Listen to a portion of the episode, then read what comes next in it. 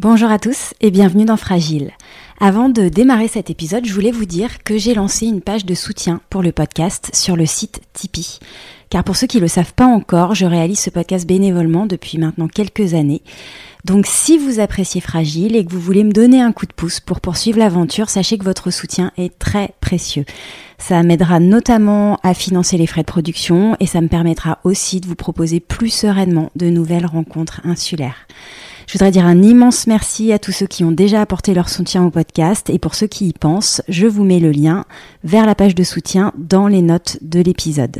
Je vous souhaite une très bonne écoute. Cette semaine, je vous propose de poursuivre votre découverte du Levant, petite sœur lumineuse et rebelle de Porquerolles et Porquerolles. Les médecins André et Gaston Durville, initiateurs du naturisme en France, créent le domaine d'Héliopolis en 1932. Il résume ainsi l'esprit de l'île. Héliopolis doit être, dans l'esprit de ses fondateurs, une simple cité rustique où les amateurs de soleil viendront dans le calme d'une nature splendide, se reposer des fatigues de la civilisation artificielle des villes, en passant des vacances simples et saines, avec le seul luxe d'un idéal élevé et le seul souci d'une santé robuste. Protégé par son identité multiple, naturiste et militaire, le Levant est aussi une réserve naturelle dotée d'un patrimoine exceptionnel. Tu vas voir, le Levant c'est différent, m'avait-on dit avant que je pose un pied ici. J'ai d'abord pensé à une jolie formule, puis de séjour en rencontre, j'ai pu approcher la singularité de ce lieu. Qui mieux que ses habitants pour lever le voile en douceur sur cette île minérale et solaire, décrite comme une terre de liberté et de tolérance. Cette semaine, je reçois Pascal Carels. Bonjour Pascal. Bonjour Ingrid. Vous êtes une enfant de Lille, D'origine allemande, vos grands-parents, adeptes du naturisme, achètent un terrain sur l'île du Levant dans les années 50. Votre mère et votre père hollandais se rencontrent ici alors qu'ils sont en vacances et décident de s'y installer. Vous grandissez sur l'île où vous vivez aujourd'hui à l'année. Vous y tenez depuis 2016 une boutique de vêtements et de souvenirs. Avant de parler de votre parcours, Pascal, est-ce que vous pourriez nous raconter l'histoire de vos grands-parents avec le Levant? Comment ils arrivent ici et pourquoi ils décident de s'y installer une partie de l'année? Oui, alors mes grands-parents euh, ont entendu parler du Levant en fait parce qu'ils faisaient, ils pratiquaient déjà le, naturisme en, Allemagne. Enfin, ça s'appelait pas comme ça, c'était la Freikörperkultur. Et donc c'est mon, mon grand-père qui a entendu parler de, cette île. Euh, voilà, et je, alors je sais pas s'il y avait déjà les Durville. les Durville ont créé le domaine en 30-31. Donc il a dû déjà voilà, entendre parler de ce mouvement. Bah, il voulait absolument voir cette île. Et donc ils sont arrivés là et, maman me racontait toujours que, bah, que son papa était tombé fou amoureux de, de cet endroit où il faisait, où il faisait bon, où, où on pouvait être nu. La première fois, ils ont loué euh, ce qui est maintenant l'Éden, tout en haut de l'île. À l'époque, c'était monsieur et madame Jacquier qui avaient ces, ces bungalows. Et puis, euh, et puis ensuite, euh, alors je ne sais pas si c'était l'année d'après ou voilà, mais très vite, ils ont, ils ont acheté un terrain pour eux qui s'appelait Villa Soleia. Ils ont construit, mon grand-père a construit sa maison. C'était un terrain vierge à l'époque oui, ah oui, il n'y avait pas de cabanon. Ah non, il n'y avait rien. Il y avait rien. Ensuite, euh, ils ont acheté un terrain pour, euh, pour euh, ma maman. Pour qu'elle puisse démarrer quelque chose dans, voilà, qu'elle puisse démarrer sa vie avec, avec mon papa.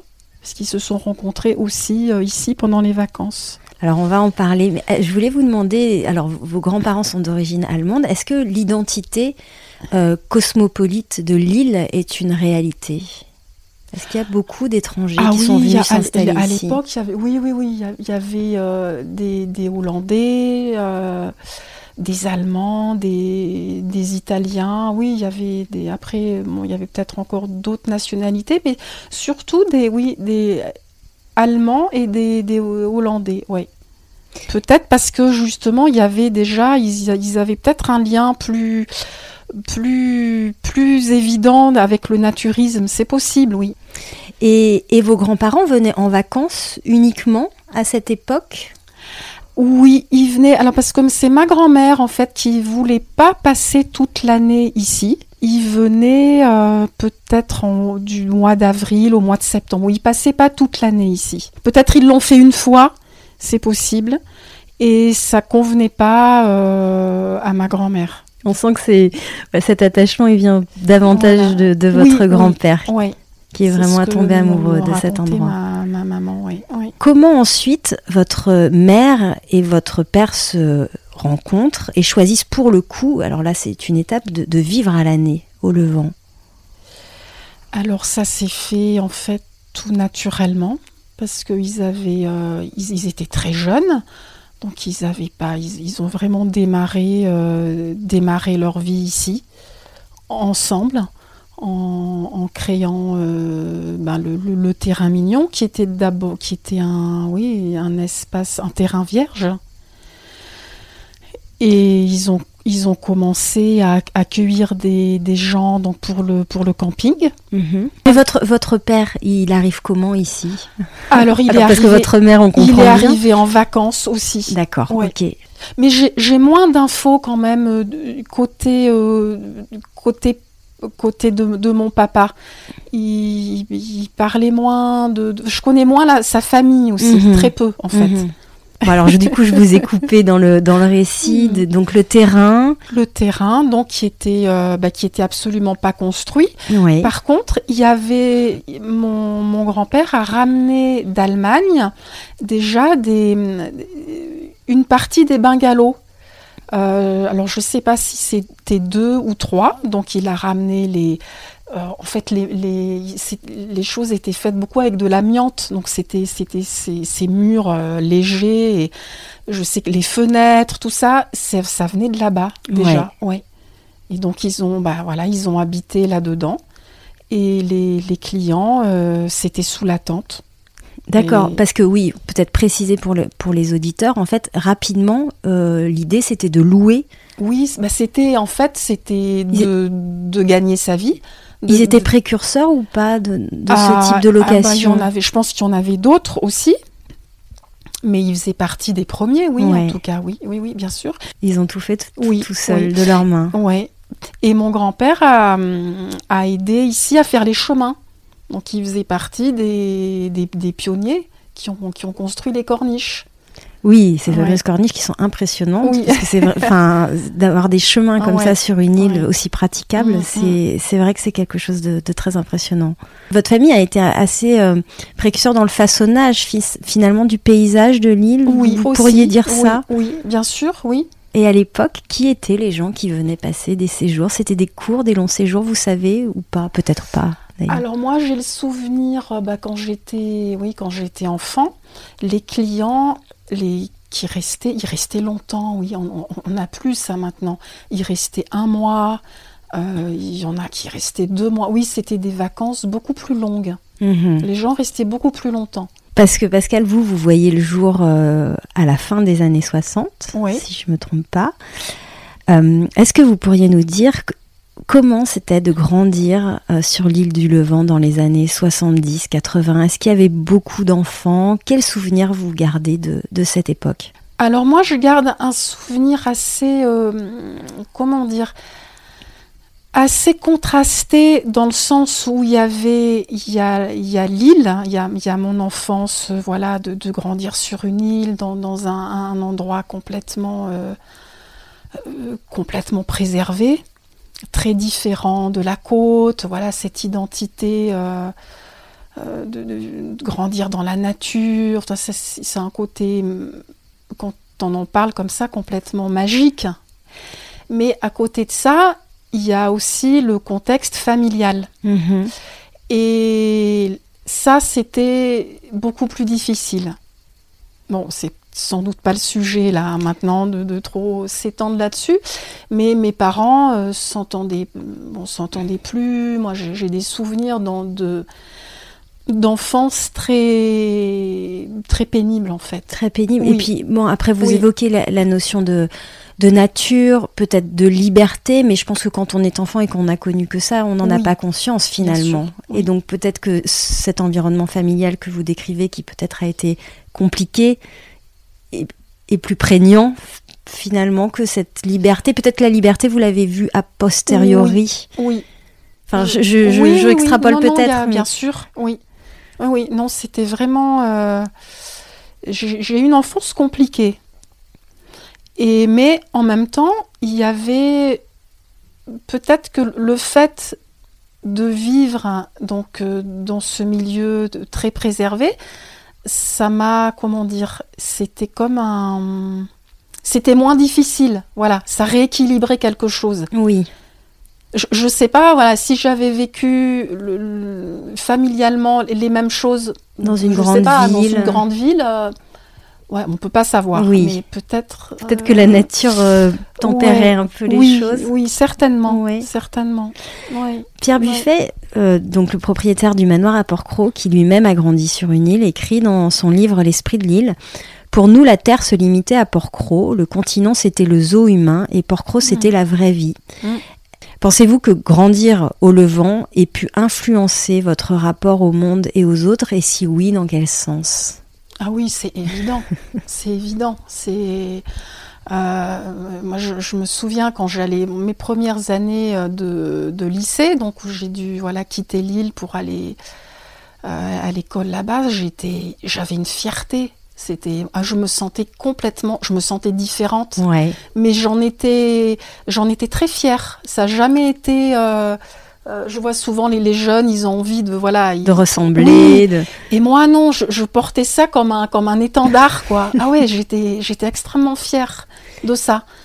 De, de c'était ça a toujours été une, une grande fierté. Et le regard des, des autres enfants était Bah, plutôt bienveillant? Oui, oui. Bon après il y avait si- il y avait ce côté au levant naturiste quoi. Oui. Bon, alors euh, il y avait des petites réflexions un peu ouais un peu désobligeantes quoi, un peu moqueuses, un peu mais pff, ça me ça m'atteignait pas en fait, oui, parce que j'étais Vous étiez, vous sentiez de la curiosité de la part des enfants ou bah, non, des plutôt oui, un, des- ou un peu un mélange entre Un la mélange. curiosité, là le côté des moqueries. oui, voilà. Oui. Mais l'étendard, le ventre, Ah oui, c'était extrêmement fort. ouais. balayait tout. Ah oui, oui, oui, oui, oui. oui. Alors à l'époque, je re- reviens un petit peu en arrière, mais il y avait une école sur l'île que vous avez fréquentée jusqu'à vos 5-6 ans. Combien vous étiez d'enfants scolarisés à, à- au Levant? Alors, l'école, c'était jusqu'à jusqu'à 10 ans. Ah, jusqu'à C'était- 10 ans. Parce que c'était jusqu'au CM2. D'accord. Donc, euh, je me souviens, euh, CM1, CM2, on était souvent que trois.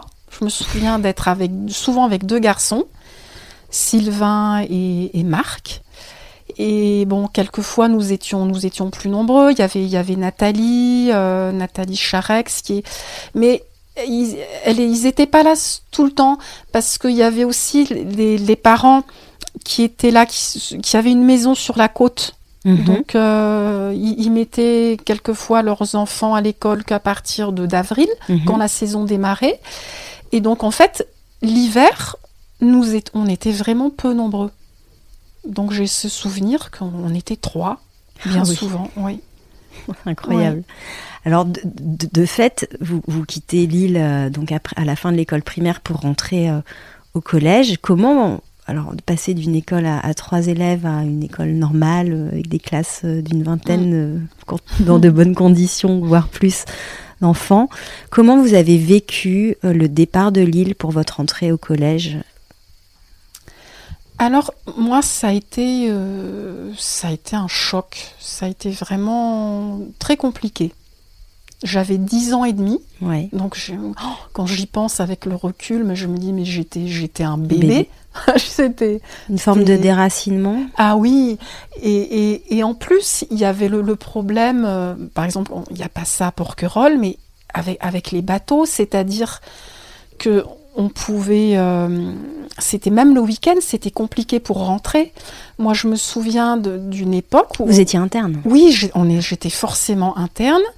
Et je pouvais donc le vendredi, euh, on pouvait absolument pas rentrer le soir. Donc c'était euh, le samedi, j'arrivais à attraper le bateau le samedi à 14h et il fallait que je reparte en fait le dimanche soir.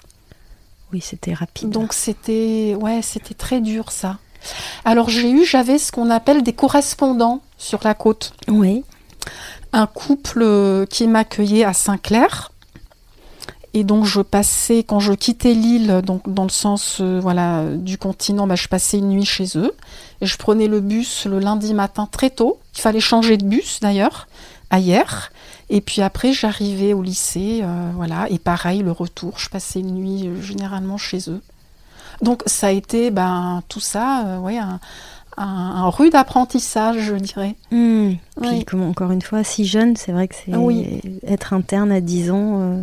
Euh, ouais. Après avoir vécu sur une île. Ah, c'était très compliqué. C'était très, pour moi, c'était très compliqué. Je dis pour moi parce que j'ai- une sœur, une grande C'était ma question. Est-ce que vous avez des Euh, frères et sœurs oui, et s'ils l'ont vécu comme vous euh, Sept ans de plus. Oui. Et je, je pense, on n'en a jamais ré- réellement vraiment parlé ensemble, mais euh, je, je pense qu'elle elle l'a vécu différemment. Voilà. Et puis elle, je, je crois qu'elle rentrait que tous les 15 jours. Mais elle était dans une famille d'accueil Mhm. qu'elle aimait beaucoup, où elle était très bien. Donc, euh, Ça a bon, certainement on, on a, je pense, on n'a pas eu la même, euh, le même rapport à, à, la, à, à la scolarité, ouais, Hmm. du tout. Vous poursuivez euh, ensuite vos études jusqu'à quel âge, Pascal? Alors, j'ai fait, je crois que j'ai arrêté, j'avais 15 ans et demi. D'accord. Oui, Assez tôt? oui, assez tôt. Oui, très tôt même. Oui, très tôt. Oui, euh, vu ouais. de maintenant. C'est vous qui vous sentiez pas bien dans le milieu scolaire, qui avez voulu euh, interrompre vos études? Comment vos parents prennent la situation à l'époque? Alors, en fait, ça se passait pas très bien. J'ai assez vite décroché. C'est-à-dire, j'étais bonne dans certaines matières et, et par exemple, en mathématiques, c'était une catastrophe.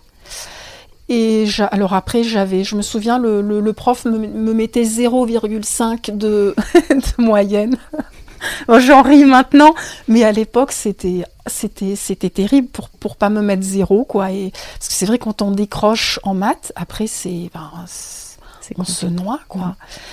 J'étais pas bien quand je, quand je devais rentrer, euh, enfin, quitter l'île. Je me souviens, je, souvent, je pleurais. J'étais Mhm. en larmes quand il fallait reprendre le bateau. Et ce qui s'est passé aussi, je suis tombée, j'étais très souvent malade. Mhm. Bon, je pense forcément ça avait un lien. Donc je faisais beaucoup de bronchites, euh, d'angines, donc on me renvoyait euh, sur l'île. Donc j'ai beaucoup, j'ai commencé à beaucoup manquer. Mhm. Et alors après, bah, en fait, c'est devenu de plus en plus compliqué. Un cercle de- vicieux oui, qui c'est- s'est Exactement, alimenté. exactement. Ma maman a préféré me, bah, me- m'enlever, me dire euh, voilà. euh, et on a tenté le- les cours par correspondance. C'est ça, J'ai fait ça pendant un an. Et comme votre mère souhaite quand même que vous ayez un petit peu d'expérience, vous partez comme jeune fille au père en Allemagne, Oui, donc après l'année de cours euh, par correspondance, oui, c'est Oui. ça. Ouais. Donc à 16 ans. à 16 ans, c'est jeune aussi. Oui. Est-ce que expé- c'est une expérience qui vous a plu? Et encore une fois, vous quittez l'île, vous avez des souvenirs de, de cette période? Alors la première fois, euh, c'était très compliqué aussi. En fait, je pense aussi que j'avais j'avais un attachement très fort à, à ma maman et que il y avait quitté l'île et puis il y avait quitté ma maman. Enfin voilà, il y a les deux. C'était c'était compliqué et je me souviens que ah oui, elle est venue avec moi parce qu'elle m'a emmenée dans une famille euh, en forêt noire. Oui. Donc euh, une famille qui avait donc ils avaient une petite fille de, de deux ans et puis un petit un petit bébé, un petit garçon qui avait qui avait juste quelques mois. Et donc la maman était bon, elle avait besoin d'aide. Et voilà, c'était ma première expérience, mais là aussi c'était c'était compliqué. Je me suis sentie un peu pas enfin aussi un peu abandonnée, quoi quand même que voilà on me mettait là en fait ma maman avait pas envie que je reste là tout l'hiver je, je comprends Hmm. voilà elle a, elle a- elle a fait au mieux Bien sûr. donc c'était une expérience euh, pas facile non plus oui. Vous rentrez ensuite, euh, Pascal, au Levant, euh, et de vos 16-17 ans à vos 30-35 ans, vous travaillez avec votre mère en l'aidant dans la gestion de la douzaine de locations qu'elle propose. Vous en avez un petit peu parlé tout à l'heure euh, en disant que les séjours étaient plus longs. Mais que recherchaient les gens à l'époque qui venaient séjourner au Levant? Au moment où vous êtes aux côtés de votre mère, est-ce que vous vous souvenez des personnes qui venaient et ce qu'ils recherchaient ici? Oui, je me souviens bien des, de, de, de cette, de cette période-là. Bah, les, les, les, gens recherchaient une, une déconnexion totale. Enfin, le souvenir que j'en ai, c'était de, ouais, de, de, profiter de, de la nature, du calme, de, de, de la mer, du soleil, de l'exercice physique. Enfin, ouais, c'était. Après, il y, avait aussi, euh, il y avait une clientèle différente suivant les mois de l'année. Enfin, mhm. euh, voilà. Bon, il y avait avril, mai, juin, août, euh, ça changeait. Les gens venaient beaucoup pour s'amuser. Il y avait la une, clientèle quand même différente, oui, mhm. suivant le, la période de, de l'été. Vous louiez de, de quoi? D'avril à octobre Avril à octobre. avril à octobre, oui, une grosse saison. Oui, oui. Et c'est une activité qui vous a plu? Bah, oui, j'aimais bien, j'aimais bien. Bon, après, euh, j'étais, je travaillais chez moi, donc oui. euh, voilà, c'est pas comme si j'étais euh, embauchée euh, quelque part. Et bon, c'était très physique, hein, euh, toujours quand même faire euh, faire le, le, voilà le, ménage, mais il y avait aussi le côté accueillir les gens. Les, puis les gens étaient étaient heureux d'être là, donc c'était. Euh, et puis après, moi, j'avais quand même suffisamment de temps pour profiter de l'été, pour nager, pour euh, Bon, puis je, je me posais pas la question. En fait, j'étais, j'étais sur mon île, j'étais chez moi, je, je me rendais, j'étais utile, euh, voire même indispensable, parce qu'il fallait bien être deux pour euh, pour s'occuper des locations. Donc euh, parce que votre votre père à cette époque, il... alors mon, mes parents se sont séparés quand j'avais ah, je, sais, je sais 8, 10 ans, je ne mhm. saurais plus dire exactement, oui. Ah, bon, alors ils se sont séparés, mon père est resté sur l'île, mais il, n'habitait plus, euh, il n'habitait plus sur le terrain. C'est mhm. ma maman qui l'a, qui l'a gardé. Mhm. Oui, donc vous étiez deux femmes à vous occuper du terrain et des locations euh, seules. Oui, oui, oui, Donc euh, vous avez quand même fait cette, enfin, travaillé aux côtés de votre maman une quinzaine d'années. Euh, oui, oui, oui. Hmm. Donc euh, oui, oui, ça, ça compte. Euh, vous rencontrez le père de votre fils en quelle année et comment, si c'est pas trop indiscret, Pascal? Alors l'année, je ne je saurais pas vous dire. J'avais 23 ans. Oui. Donc voilà, je suis née en 67, donc je vous laisse calculer. donc je l'ai ben, je l'ai rencontré parce qu'il venait, il venait aussi en vacances. Et puis c'était, enfin c'est toujours euh, quelqu'un de, de, très qui militait beaucoup pour, euh, l'écologie, pour le naturisme. Et, voilà, on s'est rencontrés euh, à la fin de l'été. Et ensuite, nous sommes restés ensemble pendant 13 ans. Sur l'île Non, non, non. Euh, on, faisait moitié-moitié. D'accord. C'est-à-dire j'ai continué euh, à passer tous mes étés ici. Oui. Euh, mais je partais, je pense, en octobre. Oui.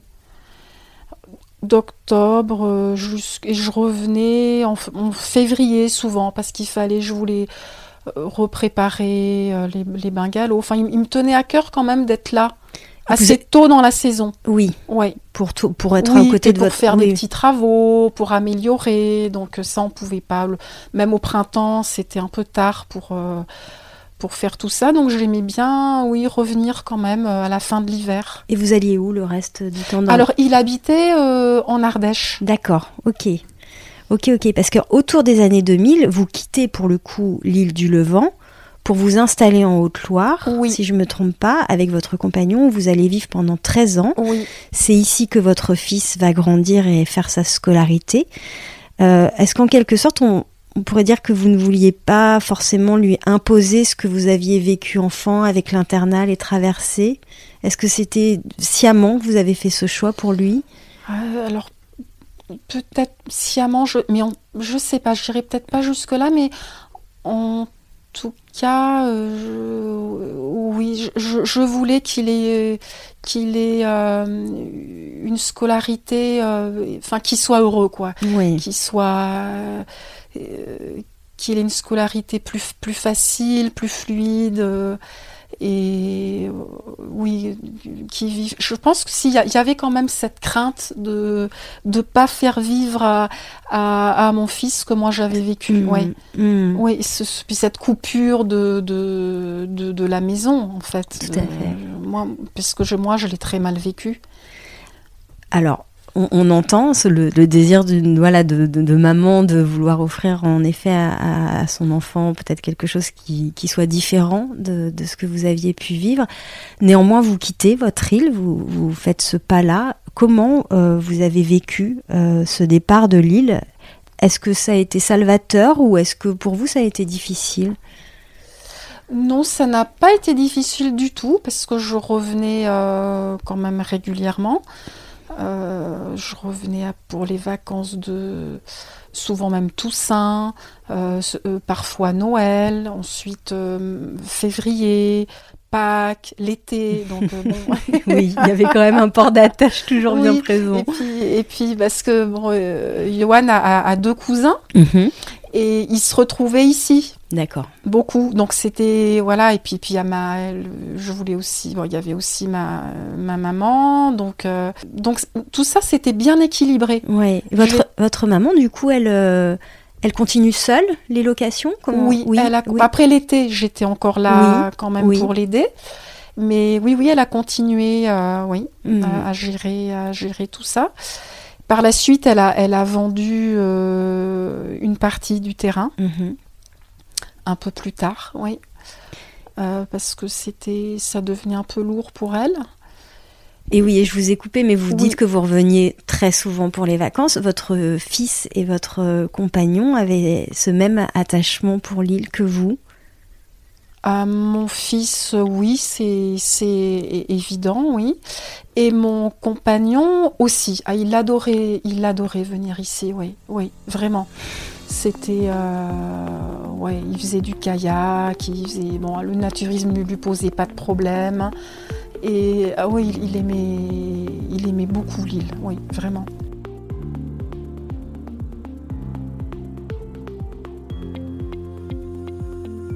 Après ces 13 ans passés en Haute-Loire, euh, qu'est-ce qui se passe? Pourquoi vous décidez de rentrer euh, au Levant?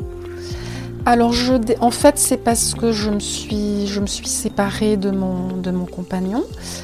Et donc, bah, c'est tout naturellement que je suis, euh, que je suis revenue au Levant pour, voilà, pour continuer, bah, pour vivre ici, parce que j'avais ma maison là. Et... Avec votre fils? Oui, avec Johan. Alors, euh, Johan, qui quand même avait bon, continué à voir régulièrement son papa en Ardèche, mhm. cet équilibre entre, entre ici et puis euh, et la campagne. Et en 2016, vous reprenez, peut-être qu'il y, a eu, il y a une ellipse et vous comblerez si j'ai oublié quelque chose, mais vous reprenez la boutique d'une amie où vous vendez des vêtements et des souvenirs mhm. aujourd'hui. Alors j'ai pas eu, j'ai pas repris tout de suite la boutique. J'ai, j'ai travaillé, j'ai fait un petit peu, voilà, un petit peu l'été, donc je continuais à m'occuper un, peu des locations. Et puis, euh, bah, comme il y en avait beaucoup moins, puisque maman a vendu une grande partie, j'ai je travaillais aussi un petit peu à l'office de tourisme. À l'époque, il y avait encore un petit office de, tourisme sur le port. Et puis, j'ai cherché à avoir euh, ben, une, petite activité euh, supplémentaire. Et il s'est trouvé que, ben, grâce à Flavie, euh, j'ai eu... qui tenait précédemment la cette, boutique. Cette boutique. Voilà, j'ai pris la suite, naturellement. Alors, elle est ouverte Combien de temps dans l'année? J'imagine pas toute l'année. Non, elle est ouverte donc de début juin à fin septembre. D'accord. Et qu'est-ce qu'on trouve dans votre boutique? Alors on y trouve bah, des petites choses euh, utiles au levant. des chapeaux, des, des paréos évidemment, plein plein de paréos. Plein de paréos. Bah dites-nous parce que le paréo c'est vraiment l'accessoire du levant. L'accessoire indispensable euh, quand on vient au levant, oui.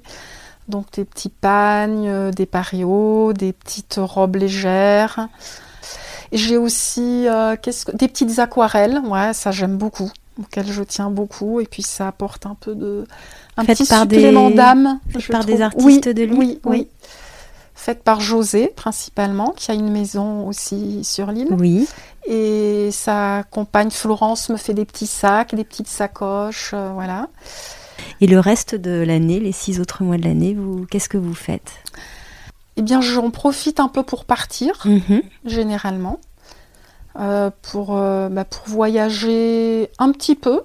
Euh, mon premier grand voyage, je l'ai fait en 2018, mais c'était c'était en lien aussi avec la, la disparition de ma maman. J'avais, j'avais besoin de, ouais, de vivre quelque chose d'un peu, d'un peu différent. Mhm.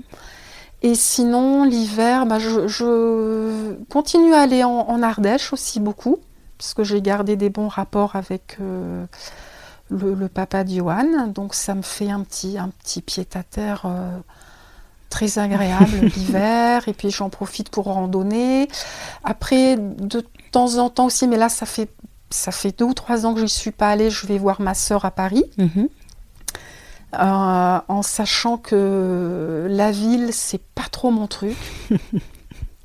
bon. Euh, ouais, j'ai un peu de mal à, rester longtemps.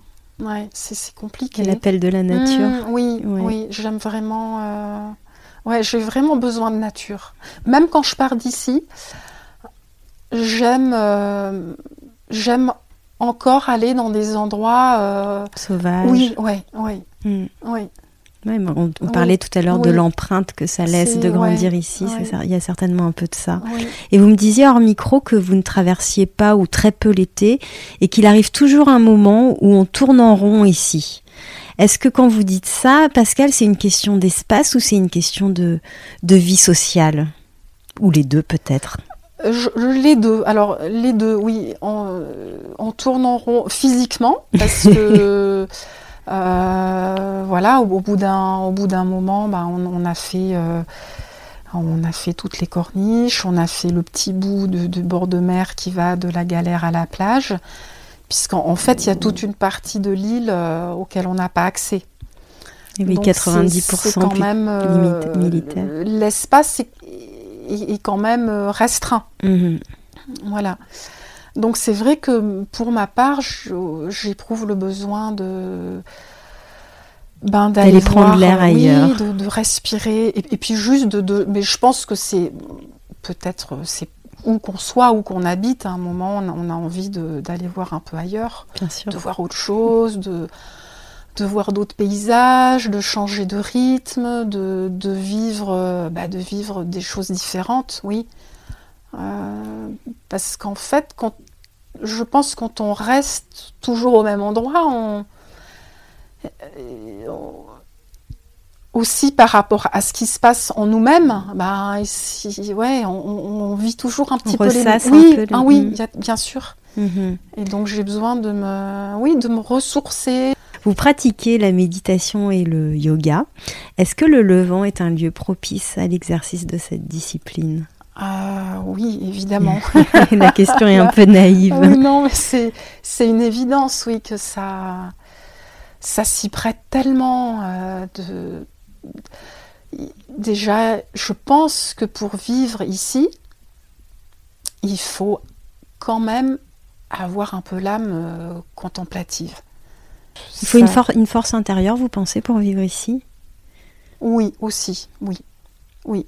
Une force intérieure, en, tout cas, il faut être euh, connecté à, à sa vie intérieure, oui, mhm. quelque part, oui.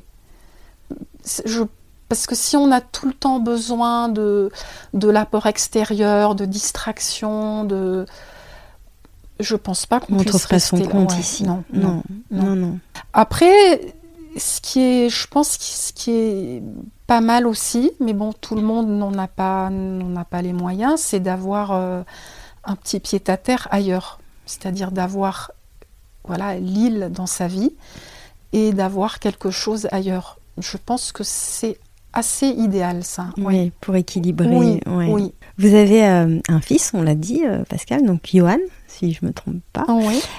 Comment s'inscrit le levant dans sa vie? Alors ça, il faudrait Lui poser la lui question. en tout cas, moi, ce- voilà, ce que je peux, ce que je peux dire, c'est qu'il est, enfin, il me semble très attaché à l'île. Il aime, euh, ouais, il, il aime beaucoup son île, quoi. Hmm. Il est marin, c'est ça? Donc c'est Oui, donc il n'est pas là tout le temps, non. Mais il revient toujours. Ah oui, pour le moment, il revient toujours. Oui, oui, oui, c'est son, c'est son port d'attache. C'est important pour vous de lui avoir transmis cet attachement euh, à l'île Oui, oui, c'est important. Oui, oui, parce que je, je, je pense que c'est une vraie, une vraie richesse, une vraie force. Oui, Mhm. oui. Surtout s'il n'y est pas tout le temps. Voilà. Donc, du coup, ça devient pas, c'est pas une prison. Ah oui, probablement. Ouais, enfin, je- Après, il faut, il faut lui demander. ouais. Oui. Faudra lui- oui. Si vous deviez décrire la géographie du lieu en quelques mots à quelqu'un qui ne connaît pas du tout l'île, qui ne la voit pas, Ouais. comment vous lui décririez? Alors déjà, je lui dirais, ça monte. c'est vrai, c'est la première le- chose qu'on m'a dit. euh, oui, voilà, c'est ce qu'on dit euh, à nos clients qui, qui veulent venir passer ces journées. Euh, On leur dit attention, au levant, il faut marcher. J'ai toujours entendu ma maman dire ça, oh, les, les- les prévenir. euh, voilà, au levant, il faut, il faut, euh, on est dans l'effort. On, on fait un effort physique, voilà. Il n'y a pas de voiture, donc ça c'est quelque chose de, de fantastique ce, ce calme qu'on a, de pas avoir ces, ces, ces nuisances liées. Euh, Une forme liées de rupture avec Ah la oui, vie ah urbaine. oui, ça, bien Mm. sûr. Oui. Mm. C'est comme si on, oui, on, on laisse quelque chose. Mais ça, bon, c'est la plupart des îles. Mhm. C'est pas lié seulement au Levant. Après ici, il y a en plus euh, le côté, bah, le naturisme. Donc on, voilà, on, on laisse encore un peu plus de choses. Normalement, s'embarrasse. On, on laisse tomber aussi ses vêtements. En plus, euh, en plus du reste, en plus du bruit, de, des nuisances, de, de, des choses superflues. Ouais. Ouais, bah, c'est déjà pas mal, ça donne Ouais. déjà un, un bon tableau de, Ouais. de l'île. Euh, à quoi ça ressemble une journée pour vous, Pascal, sur l'île On va prendre une journée euh, de saison, quoi. Alors une journée de sa- oui c'est très différent de une journée de saison d'une journée euh, d'une journée d'hiver parce qu'on est ben, il y a quand même la la contrainte euh, ben, de, du, du travail voilà donc je me lève tôt parce que je suis je suis du matin et surtout j'aime bien avoir un un temps pour moi le matin avoir me lever et puis euh, avoir ce petit temps de, de, de méditation, ou, enfin, ou en tout cas de, de contemplation. Je me nourris de, de- du calme, de la vue, de, bah, de, de cette... euh, prenez le temps de savourer encore ah cet oui, endroit. Peut-être qu'il y a des, des moments où je pourrais l'oublier un peu ou être un... mais, mais il y a ce il y a ce retour aussi enfin ce quand on voit les, les gens qui arrivent ici et, et, et ils nous ils nous rend, ils me renvoient aussi ça cet émerveillement ce et, euh, Oui, il vous voilà. rappelle tous les jours Et- la chance ah que bah vous oui, avez d'être bien là. Sûr, Oui. Bien sûr, oui. Donc voilà, je me lève tôt et puis euh, je prends un peu de temps pour, pour moi, pour me préparer. Alors comme j'ai les, j'ai les locations, donc quelquefois j'ai des petites choses à faire quand même avant de descendre sur le terrain. Et puis après, ben, je, je descends ma petite boutique sur le port. Et, et c'est un vrai bonheur aussi d'arriver sur ce port le matin. J'essaie d'arriver pour 9h. Bon, Ouais. J'y arrive pas toujours. Des fois, j'y arrive un peu plus tard ou un peu plus tôt, ça dépend. Vous croisez peut-être les premiers Oui, visiteurs. et c- ils arrivent un peu plus tard. Ouais. ouais. Mais en tout cas, d'arriver sur le port le matin et de. Voilà, c'est, je trouve ça merveilleux. D'entendre le petit, le, petit le, le- le clapot de la mer, de, les goélands, de cette paix, de voir ces, les bateaux, la lumière, les. C'est, ouais, c'est magnifique. Port-Cros en face, c'est. C'est une chance. Ah oui. Que vous savez apprécier. Ah oui, oui. Et puis après, bah, je retrouve mes, voilà, mes partenaires, Bruno à côté, Nathalie. Euh, on se dit bonjour. C'est ouais, une chance incroyable. Quelle est la saison que vous préférez sur l'île? Ah, Alors, c'est, je pense que c'est l'hiver. Ouais. Pourquoi? Parce que l'hiver, il y a une, c'est vraiment l'authenticité. Il y a, euh, voilà, c'est. Vous êtes entre le Ventin. Oui, et bon après, il y a plus, j'ai plus la contrainte horaire, donc c'est vrai que j'ai, je, je, je, prends plus le temps. Et puis quelque part, je pense que ça correspond à ce que je suis, à ma nature aussi. J'aime, beaucoup l'hiver parce que c'est bah, le temps de, de l'intériorité. De... Ah, bon, après, j'aime l'été aussi. Hein, en fait, il y a un équilibre. J'apprécie l'hiver bah, parce qu'il y a eu l'été et, vice-versa. Et l'automne aussi, septembre. Je trouve qu'il y, a une douceur, il y, a, y, a, une poésie particulière. Septembre-octobre. Les lumières. Ah ouais, c'est fantastique. Il y a un endroit sur l'île que vous affectionnez particulièrement ou des endroits Alors, bah, j'aime beaucoup ma maison. c'est bien ça, ça tombe bien. J'aime, oui, ça tombe bien. J'aime pas. Après, c'est aussi, bah voilà, parce que c'était, c'est la maison de mes, bon, c'est de ma maman et, et donc c'est mon, c'est mon refuge quand même. C'est mon, voilà. Et, et puis derrière, euh, derrière la maison, quand on, quand on prend le chemin, euh, il y a le point du jour, cet endroit-là où on voit le, soleil se lever. Et j'aime aussi beaucoup. Alors j'y vais moins l'été, mhm. mais c'est un endroit où je vais euh, quasiment tous les jours l'hiver quand ah je suis là. Oui. Je vais parce que je fais mon bois l'hiver. Je ramasse le bois pour, pour me chauffer. Donc c'est, je fais moi mon, mon, petit bois. Donc je pars. J'aime beaucoup partir par là-bas, par le et, surtout, on a cette vue donc de l'autre côté de l'île, donc par-dessus le, domaine militaire. Et c'est très beau voilà, de voir cette vue plein sud. Donc j'aime beaucoup cet endroit. Et sinon, bah, oui, le bord de mer, bien sûr, mhm. parce que j'adore euh, j'adore nager. Euh, donc j'aime beaucoup les rochers, la mer, un, un, petit coin qui est juste avant la plage où j'aime bien me poser aussi, parfois entre midi et deux quand je remonte pas chez moi. C'est l'endroit où je, où je pique-nique, où je me pose un peu, où je me baigne, où je, parfois je fais une petite sieste. Voilà, avant de retourner à la boutique. Ça fait rêver.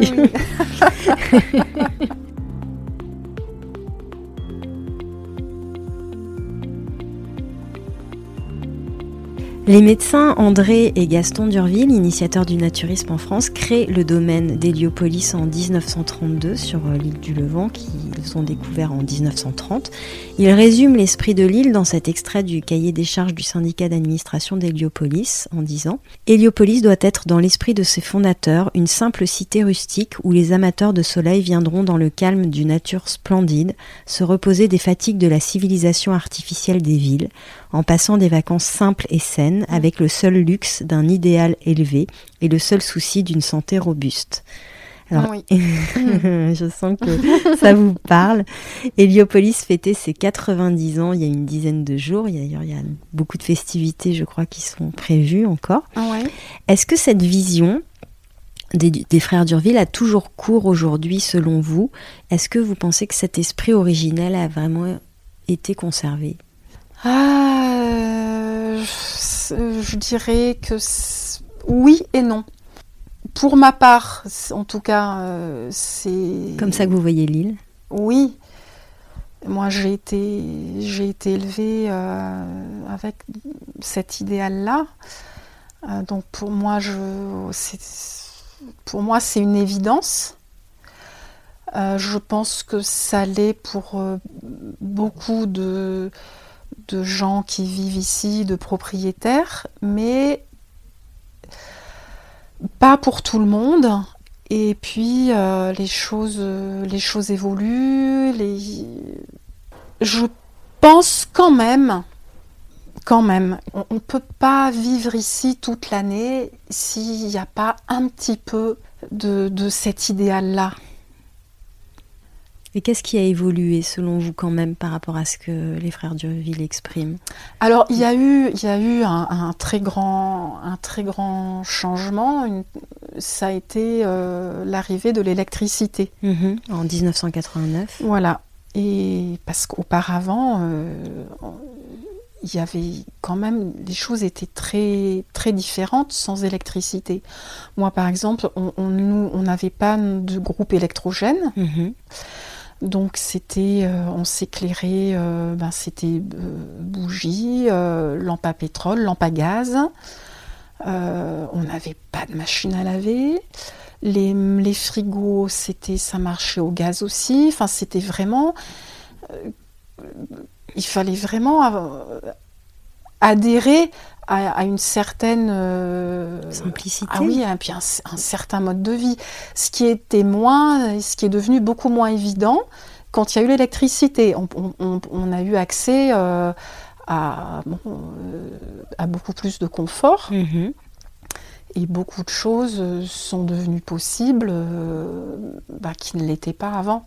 Donc, ça a fait venir des personnes qui n'aurait peut-être pas acheté. Euh, Probablement, oui. Voilà, sans ça. J'entendais euh, d'autres Levantins l'idée aussi que avant l'électricité, les gens se retrouvaient volontiers euh, dans les restaurants, dans les lieux communs, puisque eux avaient euh, des groupes électrogènes qui permettaient du coup d'avoir.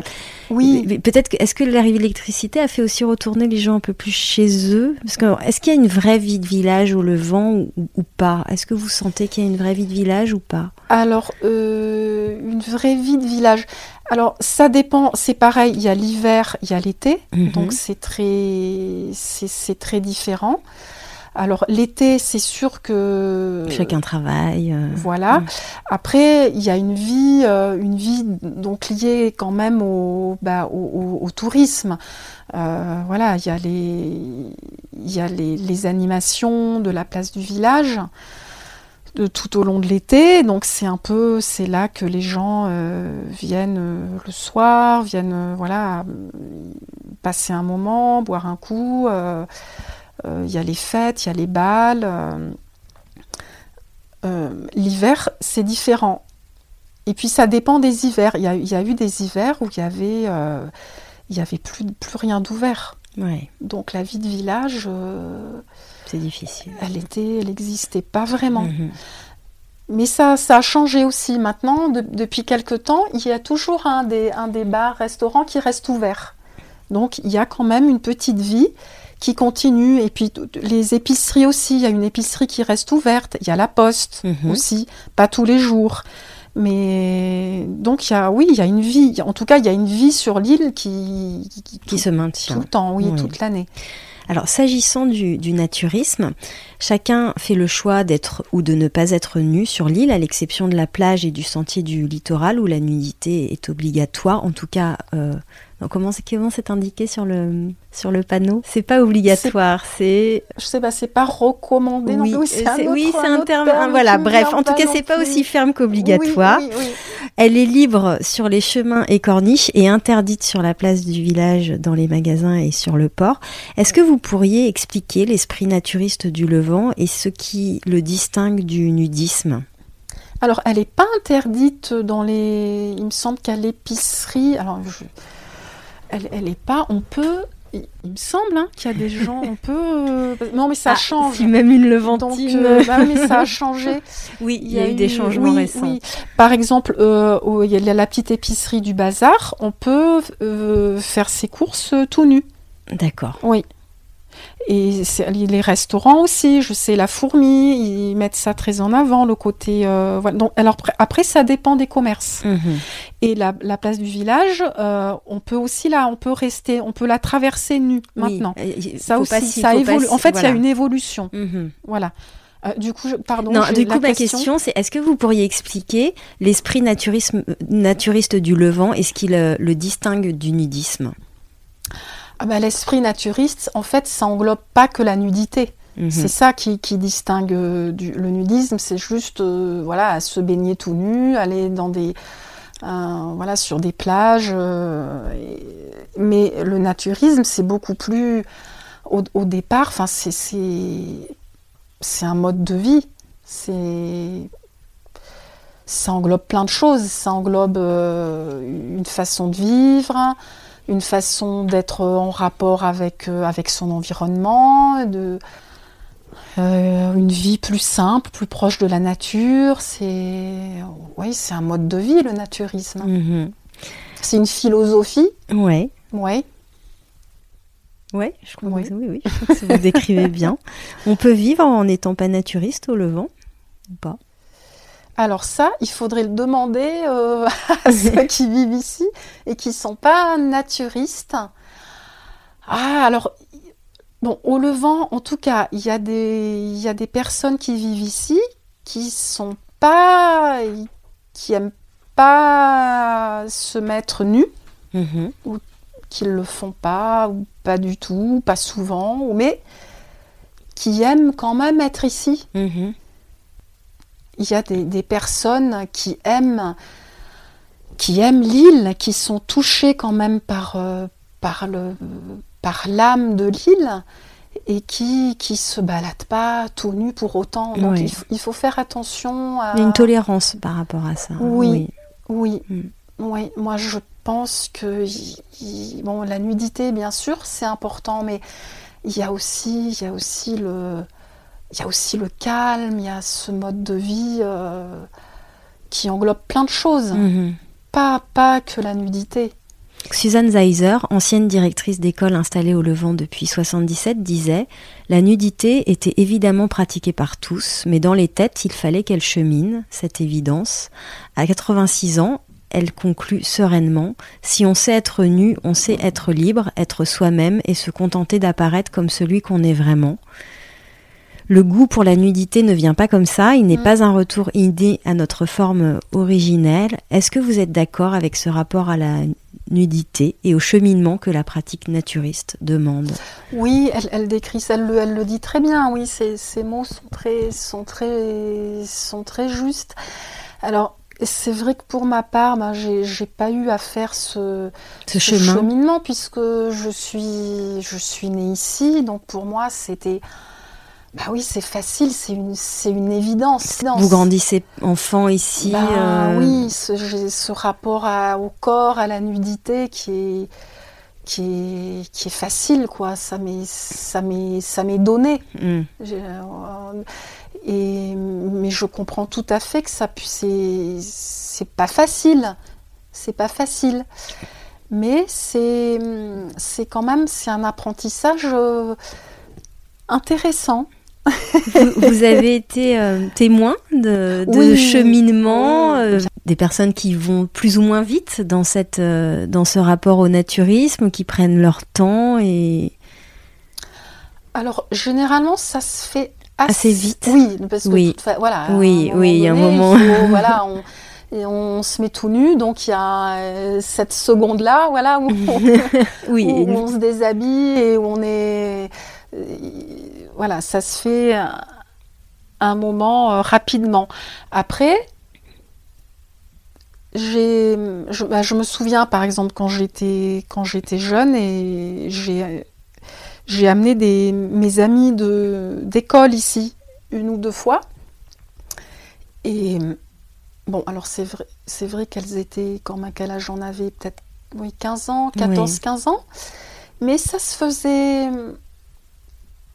Naturellement, Oui, oui, même à 14-15 ouais, ans. Ouais, ouais. ouais. Alors bon, après c'était des filles. hein. Oui. Peut-être c'est différent. Oui. Oui. Mais ça se faisait, ça se faisait. Je pense que le Levant s'y prête facilement.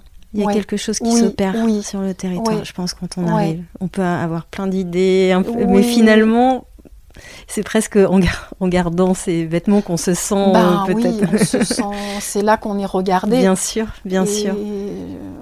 Je pense qu'il y a une facilité, ouais. Et puis il y a- une tolérance avec les gens, les gens qui arrivent, puisqu'on peut, voilà, il y a cette dalle là au port Mhm. où on peut quand même se baigner euh, en gardant euh, le maillot, voilà. Alors Alors les gens, ça fait que les gens en maillot côtoient les gens nus. Oui. Et c'est parfait ça pour, Mhm. euh, pour commencer, pour appréhender, parce que je, je conçois tout à fait que c'est pas, bah, c'est pas évident de, de, se baigner, enfin de, de se déshabiller en fait comme ça, Oui, d'un oui, coup, d'un oui, seul. d'un voilà. coup, d'un seul. euh, ouais.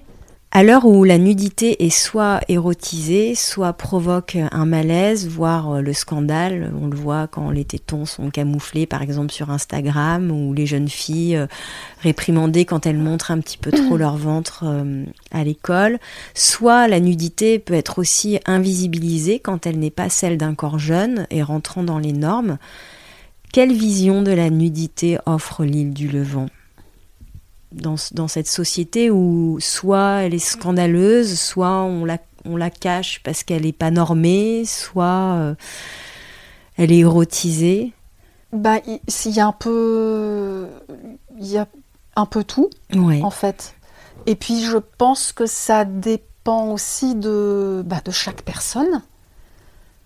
Il y a quand même aussi l'érotisation, la, la sensualité, c'est quand même euh, c'est présent aussi. Oui. Et, et c'est bon, c'est normal, c'est naturel aussi. Il y a, et puis il y a ce rapport. euh, il y a plusieurs choses. Oui, s'il fallait être absolument parfait pour euh, Pour se montrer nu, Bon, oui. non, mon Dieu, ça serait ça serait terrifiant, ça serait terrible. Donc il y a ce, il y a cette acceptation de bah, de l'autre tel qu'il est, et puis euh, et puis pour soi-même de, de tel qu'on est. Voilà. Mhm. Oui, ce que disait Su- Susan Sizer, euh, d'apparaître comme Oui, celui qu'on est vraiment. oui, oui. C'est c'est extrêmement euh, important. Et ici, ça s'y prête, euh, ça s'y prête bien. Mhm. Sophie Fontanelle, dans son livre Capital de la douceur, sorti l'année dernière aux éditions Segers, raconte l'histoire de son séjour au Levant et comment sur cette île, dont 95% du territoire est une base militaire et 5% seulement en domaine naturiste, elle va se mettre à nu, au sens propre comme au figuré, et ce faisant faire l'expérience d'une certaine forme de réconciliation avec son corps. Elle revient en douceur sur les violences qu'elle a subies, entre autres un viol à l'âge de 15-16 ans. Elle parle aussi de son père parti à la guerre, euh, pourtant profondément non violent. C'est comme si finalement, euh, dans son livre, elle disait que la réponse à la violence pouvait être euh, tout simplement la douceur. Est-ce que le Levant, cette terre souvent décrite comme une terre de liberté et de tolérance, est selon vous un lieu où s'expriment plus facilement les vulnérabilités, un lieu possible de réparation, de réconciliation avec son corps? Oui, et pas seulement avec son corps, je pense. Oui, pour ma part, ce que je ressens, enfin, ce que souvent ici, c'est ce rapport euh, à la poésie. Je- ici, je- quelque part, on est, on est en lien avec la poésie, C'est c'est avec extrêmement... la douceur. C'est facile ici, ça. Et je, je- je pense que c'est quelque chose qui manque effroyablement dans, dans le monde. Quand on est en ville, c'est compliqué de, d'être en lien avec, euh, avec la poésie, du, du- du- au- enfin je veux dire avec la poésie du monde. Et hum, pour moi, c'est quelque chose de, d'essentiel. J'essaie vraiment de, de- d'être relié à ça. C'est drôle hein, que vous me répondiez que la poésie et la douceur. Est-ce que vous l'avez lu le livre de Sophie? Non, je l'ai, je l'ai pas, rec- je l'ai pas lu. euh, Alors parce non, que non. figurez-vous que c'est un livre qu'elle a écrit euh, en vers. Ah oui, oui, c'est vrai. Oui, Donc oui, donc oui, c'est particulièrement sûr, fort que vous répondiez ouais, ça en ouais, fait. Et est-ce que pour vous la douceur caractérise bien l'île du Levant? Ou faut pas s'y tromper quand même? Ah oui, bien sûr, il y a, il y a la douceur, mais pas que. Il y a la douceur de, des paysages, du climat, de, de la mer, du vent, de, de, de l'air sur la peau, de, de- de plein de choses, oui. Mais il y a aussi des moments plus... Il y a- il y a- oui, il y a Oui. des moments rudes aussi. Il y a, il y a, il y a les tempêtes, il y a, il y a l'hiver, il y a les...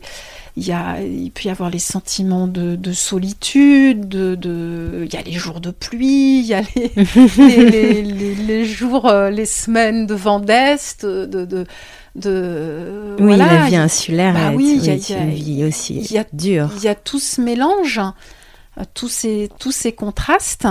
Ouais, Et dans les relations humaines bah là, il y, a de la, il y a de la facilité quand même, oui. Ouais, ça, je me rends compte ici à, à quel point c'est c'est c'est facile de ben, d'aller de rencontrer en fait de d'échanger de de oui de, de parler euh, d'être tout de suite dans des dans des dans un échange euh, Bienveillant oui, bienveillant, ouais, oui. Et puis authentique, je pense aussi plus euh, plus profond peut-être. Alors bien sûr, il y a aussi la, les- il y a la superficialité de l'été, de, de euh, bon, il y a, il y a ce côté-là, mais on peut aller plus facilement dans la profondeur. Oui, si on la re- si on- si on, si on le souhaite. Si on le souhaite, Voilà, oui, c'est tout à fait possible. Ouais. Euh, Est-ce que vous diriez que la pratique du naturisme a évolué depuis votre enfance sur l'île? Oui, elle a évolué, oui, oui, ça c'est certain. Puis c'était encore différent, euh, je crois bien, avant, avant ma naissance. Puisque il me semble que même sur la plage, il, y a, on- il fallait, il y a un moment donné, il fallait avoir un- ce qu'on appelle le minimum. Oui, vous pouvez Et- dire aux auditeurs ce que c'est le minimum Ben, c'est un, un cache-sexe en fait. Ouais. Voilà, c'est un petit triangle de, de tissu qui, qui cache juste euh, les, les- les- les parties intimes. Et, et donc ça a évolué, euh, moi je trouve, en, bah oui, bah, vers plus de, plus de, de, de- de nudité. Vers plus de nudité. Ah Oui, oui, oui, oui, oui. Oui. Bah, en tout cas, vers plus de nudité possible, Oui, puisqu'on oui. peut maintenant se promener nu, euh, euh, même, même sur les gades. Mhm. Pendant longtemps, ça n'était pas possible. Il fallait, on était obligé d'être habillé Mhm. sur euh, la, la grande descente de l'Égade, au village. Et maintenant, on peut traverser la place du village nu. Depuis, je sais pas, 2-3 ans ou plus, je sais pas Mhm. exactement.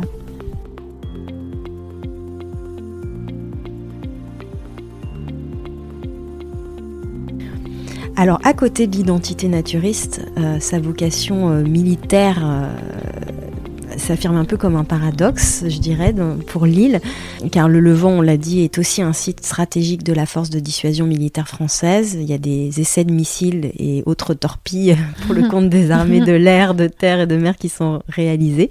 Comment vous vivez cette cohabitation avec l'armée? Alors euh, moi, je- enfin, on, on la vit, euh, ben, on la vit bien, très bien même. En fait, il y a deux, il y a deux choses très assez, contrastées. Il y, a une, il y a une frustration par moment. Elle, c'est pas là tout le temps, mais, mais de temps en temps, euh, euh, quand il y a des tempêtes, euh, on se dit oh là là, mon Dieu, mais là, oh, comme ça serait, ça serait bien si on pouvait aller se promener de l'autre côté, aller se baigner à l'abri du, du Mistral, voilà, on n'a pas accès à toute une partie de l'île, donc c'est ouais, c'est extrêmement dommage. Mhm. Vous avez pu avoir accès dans votre enfance, par exemple, à certaines parties aujourd'hui interdites une fois, il y a eu une une promenade euh, organisée, donc j'ai fait une fois le tour de l'île, oui. Ouais. Je crois que j'avais 12 ans. Vous en gardez des images Ah oui, c'était oui, oui, oui. oui. Ah oui, c'était c'était très très beau de voir la petite plage de sable, la petite calanque, euh, un endroit aussi qui m'a beaucoup marqué, les pierres de fer. Ouais. Ce sont des rochers où il y a des incrustations. Je saurais pas dire euh, exactement ce que c'est, ce que je- sinon je vais dire une bêtise. Mais c'était- magnifique, vraiment très très. Puis le Titan, bien sûr, le le phare, euh, voilà toute cette zone là qui est qui est très belle et puis le- ne serait-ce que les grands arbres c'est- il n'y a pas beaucoup hein, le, ici c'est beaucoup le maquis et là-bas dans, dans cette zone militaire où il y a beaucoup il y a de grands arbres donc ça c'est vrai ça, manque de enfin moi je sais que j'aime bien partir du Levant aussi pour aller retrouver un peu les forêts Ouais. Et donc, bah voilà, donc ce côté euh, militaire, donc voilà, il y a cette frustration, ce côté inaccessible, mais à côté de ça, il y a bien cette, euh, cette conscience que ça nous préserve aussi. Mhm. C'est évident. Parce que c'est ça protège l'île. De nouvelles constructions, Ben, de, oui, de d'un voilà, je pense que l'île, elle est, elle est ce qu'elle est aussi parce qu'il y a, y a cette base militaire qui Mhm. rend beaucoup de choses euh, impossibles. Oui. Donc pour le pire et le meilleur Mhm. aussi. ouais. Quelle est ta vision à toi de, de l'insularité? Toi qui as grandi sur une île. Ben, je dirais que c'est, c'est d'abord c'est une, une- un, un mode de vie quand même très très protégé. Mhm. C'est une, oui, c'est une, une, une, une bulle. Une bulle. Alors, avec le côté avec positif et négatif aussi, bien évidemment. hein. Mais, c'est c'est un monde, c'est un monde dans, dans le monde, en fait. Voilà, c'est avec. euh, Alors, je ne sais pas comment. Des fois, je me pose la question, je me dis, mais qu'est-ce que j'aurais. Comment je serais si j'avais pas. Si j'avais grandi. Si j'avais grandi Dans une ville. dans une ville, qu'est-ce que j'aurais plus développé ou moins développé Parce que c'est vrai que j'ai- conscience que je suis extrêmement euh, bah, marquée enfin, par l'île, quoi. Je me dis, bah, je, je, je la porte en moi, quoi, Mhm. cette île. C'est, c'est, elle, elle fait tellement partie de mon identité, c'est, c'est incroyable. Donc, j'ai évidemment développé des, des choses. euh, euh, L'intériorité, je pense. euh, Peut-être ce rapport aussi à, à la poésie, à la contemplation, une confiance aussi peut-être dans les, dans les autres, parce que je fais assez facilement confiance. Mhm. Et Parce que c'est peut-être une nécessité aussi. Parce que le fait d'être Mm, coupé du monde, Ouais, disais les c'est plus avant- facile ici aussi. c'est plus facile. Oui, Il y a une vie communautaire importante pour Oui, toi Oui, oui. une solidarité oui. insulaire oui. tirée jusque-là. Ah ouais, ouais. Oui, il y a une grande solidarité, oui. Dans les moments. Dans les... Alors, c'est c'est curieux parce qu'il y a, il y a une grande euh, individualité, Mhm. hein, euh, un grand individualisme. Les, gens sont très différents, sont là, certains pour des, des raisons très différentes. Et, et, et en même temps, il y a une, y a une solidarité, oui, qui est, qui est très, très forte. Qui se ressent dans Oui. peut-être dans les épreuves, dans les Dans les et moments, dans les moments. compliqués, Ouais, ouais, dans les moments difficiles. Il y a, il y a, il y a des, des moments très, très beaux. Enfin, par exemple, quand l'hi- l'hiver, je me suis fait plusieurs fois la réflexion. Donc, quand je, quand je, je traverse et puis je reviens euh, donc avec la vedette, genre au mois de décembre, au mois de janvier, au mois de février. Donc, on est, on est donc les, les, les, les vrais entre guillemets les vrais Levantins qui rentrent sur le bateau. Et hum, je trouve ce moment, parfois, c'est très beau, c'est très fort. Plusieurs fois, je me suis fait la réflexion. Là, on est vraiment euh, cette sensation de faire partie de bah, d'un groupe, Mhm. d'un clan. Ouais, d'un clan. Je me disais, là, on est. On se Il y a reconnaît. quelque chose, même si on n'est pas amis avec tout le monde, même s'il y a des, des personnes à qui je parle moins, voilà, mais je me. Ouais, cette sensation de, de vraiment de faire partie d'un clan. Mhm. Ouais. Tu parlais aussi quand même de, certaines difficultés. euh, vivre euh, au Levant, euh, on, le voit, il y a un certain nombre de sujets complexes, notamment l'absence d'école, puisque l'école a, a fermé en 2007. Euh, Aujourd'hui, par exemple, comment font les enfants Est-ce qu'il y a des enfants sur l'île Comment font-ils? Alors, il y a. oui, il y a comment Enzo? Oui. qui, qui vit ici à l'année avec Henri euh, et Victoria. Et je sais que sa maman lui fait l'école. D'accord. Après, il y a aussi il y a, la palmeraie Sandrine, qui a Emma. Alors Emma maintenant qui va, qui va, je pense, qui au lycée, mais quand elle était, alors Sandrine, elle a aussi un pied à terre sur la côte. Donc hmm. je pense, voilà, donc sa fille, bah, elle allait à l'école, euh, voilà, sur la, hier. Donc il y a, quand même certaines personnes qui ont des enfants, qui ont un pied à terre sur la côte. Donc euh, bon, bah voilà, qui partent l'hiver, qui reviennent les week-ends. Mais c'est vrai que pour les les personnes qui des familles qui voudraient ah s'installer bah, ici, c'est très compliqué. C'est très compliqué. Ah oui, c'est fort dommage, oui. Hmm. C'est sûr que ça, c'est un frein euh, pour des, des, couples euh, euh, qui voudraient s'installer là, ou alors, ben, le jour où ils ont un enfant, ils s'en vont. Ils s'en vont, ouais. Ouais, c'est un sujet complexe, ah hein, comme à Porto ah d'ailleurs. Ah hmm. Il n'y a pas de pharmacie non plus, ni de cabinet médical au hmm. Levant. Comment on se soigne ici? Il faut avoir euh, des choses d'avance. Ouais. De la, une pharmacie euh, un petit peu garnie. Euh, alors là aussi, il y a beaucoup de d'entraide. Mhm quand on manque de quelque chose, on, fait un petit mot et puis euh, on demande euh, voilà au secours à quelqu'un. Donc il y a cette solidarité. Mm. Donc ça et il y a aussi la pharmacie du Lavandou qui est très qui coopère euh, magnifiquement bien et qui quand on l'appelle nous met des, les médicaments au bateau. Ah, voilà. Avec bon alors l'hiver, il n'y a pas forcément, il n'y a pas de bateau tous les jours, donc c'est vrai que c'est bah c'est compliqué, oui. Puis un médecin qui vient mais une fois par mois, donc bon, il faut que ça tombe. c'est difficile. Hmm. Alors peut-être qu'on va moins moins chez le médecin, c'est euh, oui, c'est probable, c'est même certain. Oui, oui. oui. Alors ça a des bons côtés et puis puis puis des moins bons côtés je pense. Oui. Vous avez fait l'expérience de. Ben moi, voilà, par rapport à ma, à ma maman qui qui allait peu chez le médecin ben, parce que c'était ben, parce que c'est compliqué ici parce que ça prend la journée et, et bon peut-être que les choses auraient été différentes si elle, elle avait été mieux suivie oui. Ouais, je mm. pense. Bon, ça fait partie des, des, des inconvénients de l'île.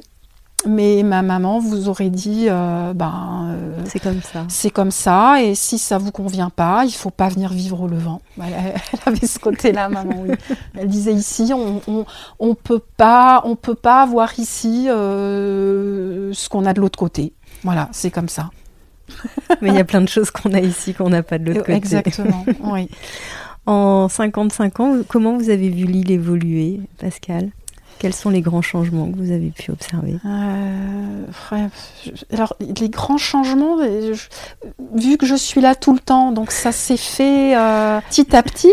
C'est d'autres gens qui viennent, qui achètent, qui s'installent. Euh, voilà, il y a, un, renouvellement. Bien sûr, comme je vous disais tout à l'heure, euh, voilà, euh, avec l'électricité, tout ça, tous ces changements. Donc il y a une d'autres personnes qui s'installent plus facilement.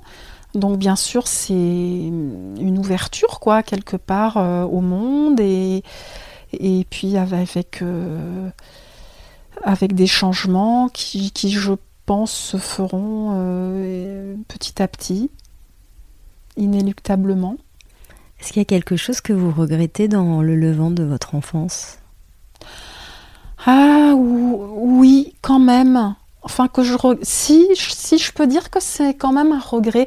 Moi voilà j'ai été élevée donc avec euh, comme je disais sans sans l'électricité avec avec le, alors c'est pas le fait de pas avoir l'électricité mais c'est ce que ça implique comme rapport à la vie au quotidien au, et, donc notre rapport au monde et aux éléments par exemple je bah, on faisait très attention à l'eau.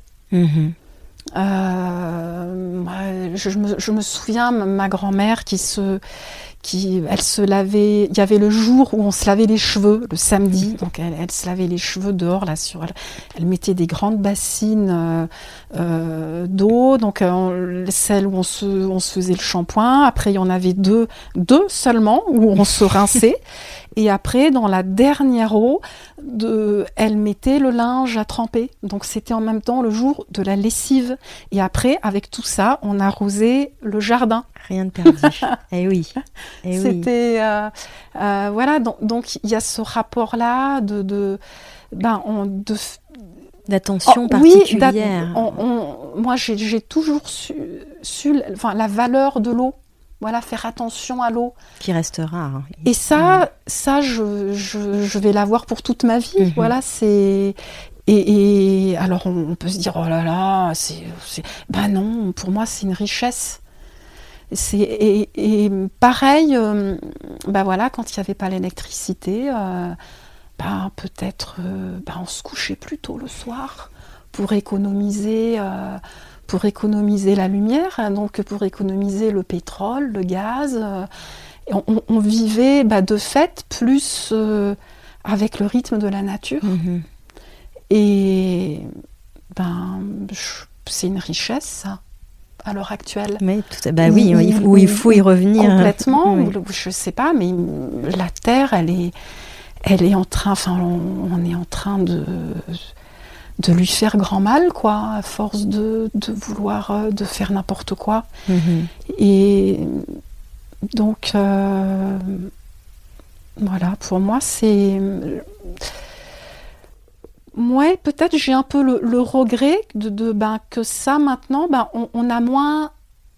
C'est moins évident d'avoir ce. ra- Alors, on l'a quand même. Je pense que les gens l'ont quand même encore quand ils viennent au Levant parce qu'on leur dit, voilà, ils savent qu'il faut faire attention à l'eau. attention à l'eau. ils- Mais il y a quand même quelque chose qui s'est qui s'est qui s'est perdu, oui, Mhm. qui se perd.